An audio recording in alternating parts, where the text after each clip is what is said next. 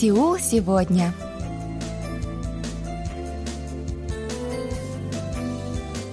Здравствуйте, уважаемые радиослушатели! В эфире очередной выпуск передачи «Сеул сегодня», в которой мы знакомим вас с жизнью корейцев и событиями, происходящими в Корее. У микрофона Камила, за режиссерским пультом Аня.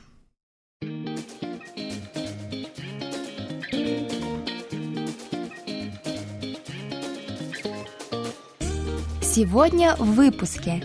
Республика Корея занимает седьмое место в мире по числу патентных заявок в научно-космической области. 20 потомков борцов за независимость Кореи получили южнокорейское гражданство. Иностранные госслужащие проходят обучение в области цифрового правительства.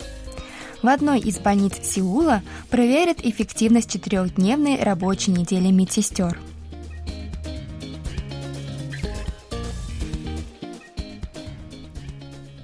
Регистрация патентов – один из главных показателей развития науки в стране.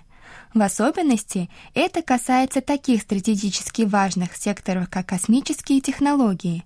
В Корейском патентном управлении решили выяснить, какова ситуация в этой области в стране, проанализировав данные за период с 1990 года по 2020 год – как оказалось, Республика Корея занимает седьмое место в мире по числу патентных заявок, связанных с космическими технологиями.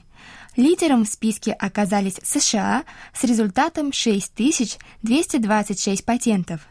Далее следуют Китай, Франция, Япония, Россия и Германия – за указанный период в Республике Корея оформлены 840 заявок на регистрацию патентов. Участники исследования сообщают, что количество южнокорейских заявок увеличивалось в среднем на 2% в год. Однако с 2011 года годовой рост начал составлять 13%. Республика Корея за этот период смогла накопить достаточное количество технологий в космической области, опередив, к примеру, Великобританию, которая находится на восьмой строчке. Тем не менее, годовое число заявок в стране не превышает 70, что составляет всего 4% общемирового объема. В то же время Китай увеличил число патентных заявок с 67 в 2011 году до 925 в 2020 году. Таким образом, Республике Корея предстоит сделать многое, чтобы догнать главные космические державы мира. Одна из задач, стоящая перед страной, заключается в необходимости развития космической науки в частном секторе – Дело в том, что большинство заявок на получение патентов поданы Корейским институтом аэрокосмических исследований. Учреждение было создано в октябре 1989 года. Его финансирование осуществляется из государственного бюджета. Между тем, ситуация в других странах обстоит несколько иначе. В большинстве главных космических держав основную роль в развитии космического сектора играют гражданские предприятия – Примеров тому множество. Это французская Airbus, американский Boeing, японская Mitsubishi. Вторая задача связана с недостаточным количеством патентов в области строительства ракет-носителей. На долю Республики Корея приходится лишь 2% общемирового количества патентных заявок в данном секторе. Это значительно меньше, чем у других стран. Например, Доля США составляет 35%, Китая и Франции по 17%, доля Японии 5%. Ситуация со строительством спутников значительно лучше. Доля Республики Корея составляет 5% соответствующих заявок, что является пятым результатом в мире. Впереди США, Китай, Франция и Япония – Важно заметить, что по числу заявок в области строительства спутников Республика Корея опережает Россию и Японию, на которые приходится по 4%. Как считает начальник Корейского патентного управления госпожа Ли Инсиль, Республике Корея в первую очередь следует приложить усилия для получения патентов в ключевых областях, а не только в сфере изучения новых технологий, а также увеличить роль гражданских компаний в развитии космической промышленности. Выполнение этих двух задач является главным условием для превращения страны в космическую державу.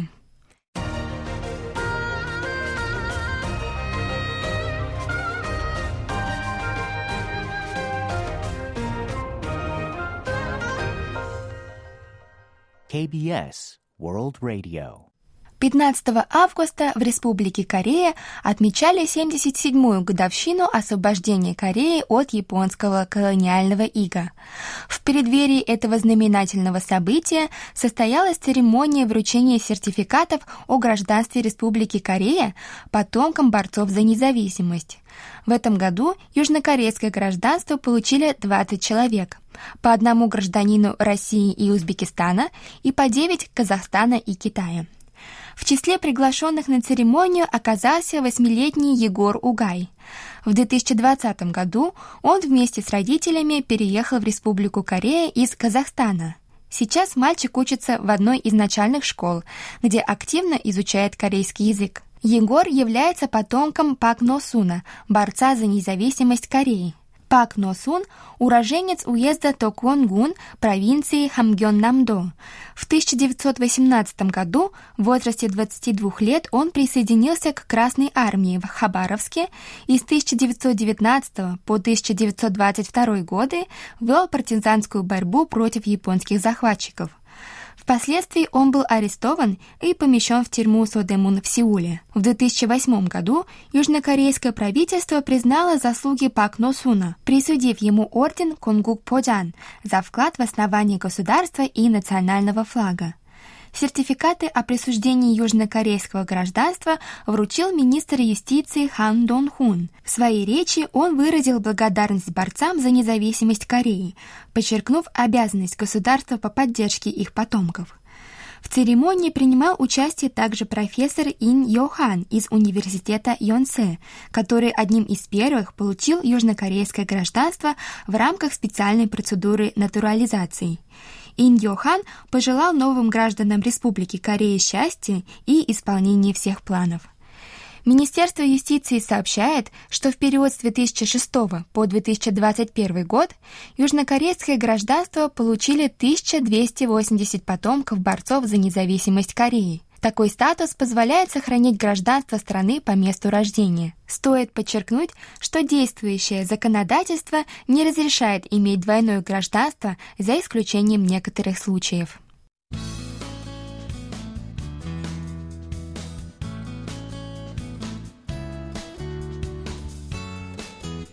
16 августа начался учебный курс кураторов политики в сфере цифрового правительства для иностранных госслужащих.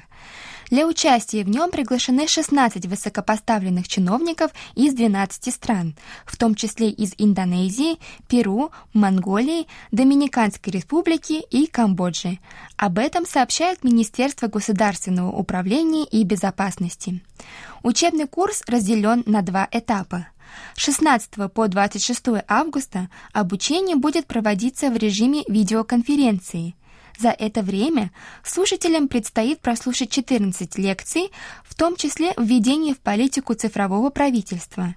Ожидается, что наставники помогут участникам составить план предложения о совместных проектах. После этого они смогут со своим предложением напрямую обратиться в соответствующие южнокорейские организации или компании.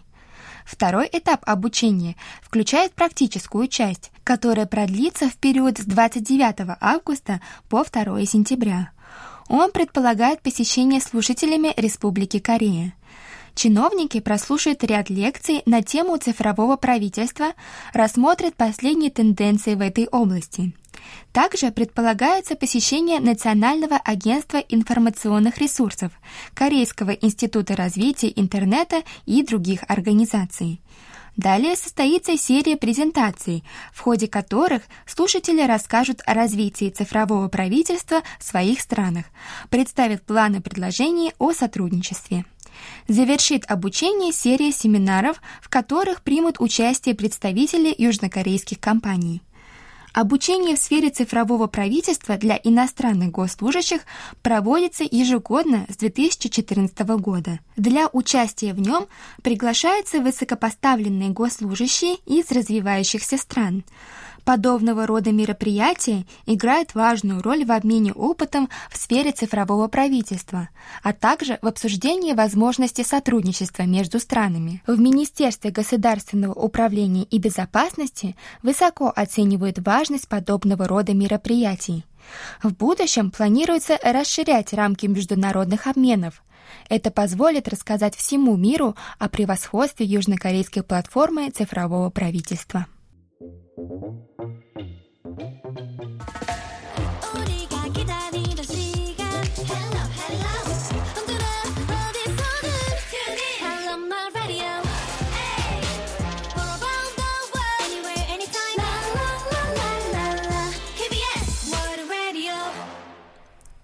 В больнице Северанс, одном из пяти крупнейших медицинских учреждений Республики Корея, решили изменить рабочий график персонала.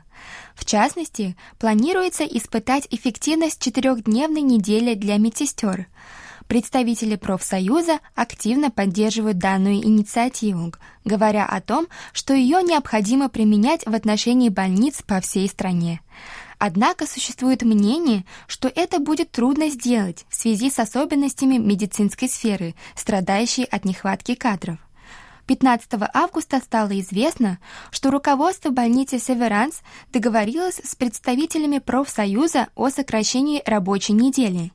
Изменения коснутся медсестер двух отделений больницы в муниципальном округе Соде-Мунгу и одного отделения больницы в муниципальном округе Каннамгу. Данные изменения проводятся в рамках пилотного проекта, который продлится в течение года. По пять медсестер в каждом отделении смогут принять в нем участие. Количество рабочих часов в неделю для них сократится с 40 до 32. В связи с этим сократится и заработная плата примерно на 10%. В целях недопущения проблем в работе отделений планируется перевести в них дополнительный персонал. Работа медсестры отличается очень высокой интенсивностью. Зачастую это является главной причиной быстрой текучки кадров. Многие попросту не выдерживают напряженного графика. Вопрос о сокращении рабочей недели для медсестер является очень важным. Ранее аналогичную идею предложили в больнице при Сеульском государственном университете. Однако свои коррективы внесла пандемия коронавируса поэтому о каких-либо изменениях не могло идти речи. В целом ситуация пока такова, что введение четырехдневной рабочей недели в университетских больницах, относящихся к наивысшему уровню медицинских учреждений, пока представляется трудным. В других медучреждениях руководство старается снизить нагрузку на медсестер – Примером тому может служить сеульская больница Samsung, где с июня прошлого года введен гибкий график для медсестер. Режим работы в три смены был отменен, а медсестры получили возможность выбора дежурства в ночное время. При этом недостающее количество рабочих кадров в ночную смену было восполнено за счет привлечения дополнительных работников – Аналогичные изменения можно наблюдать в Сеульской больнице Асан или Сеульской больнице Святой Марии, в которых действует система медсестер, работающих только в ночное время. Пока что обсуждается вопрос о сокращении рабочих дней для медсестер, но вполне возможно, что в будущем изменения могут коснуться и врачей. В университетских больницах врачи помимо приема пациентов участвуют в проведении операций, исследованиях и семинарах. Они не приходят на работу и не уходят с нее в установленное время. По этой причине представляется трудным рассчитать их рабочую нагрузку. По данным Корейской медицинской ассоциации, в 2016 году продолжительность работы профессора университетской больницы составляла в среднем 47 часов в неделю.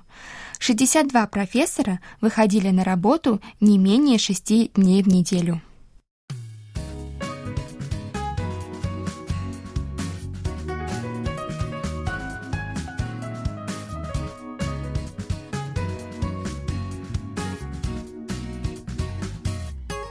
На этом у меня сегодня все.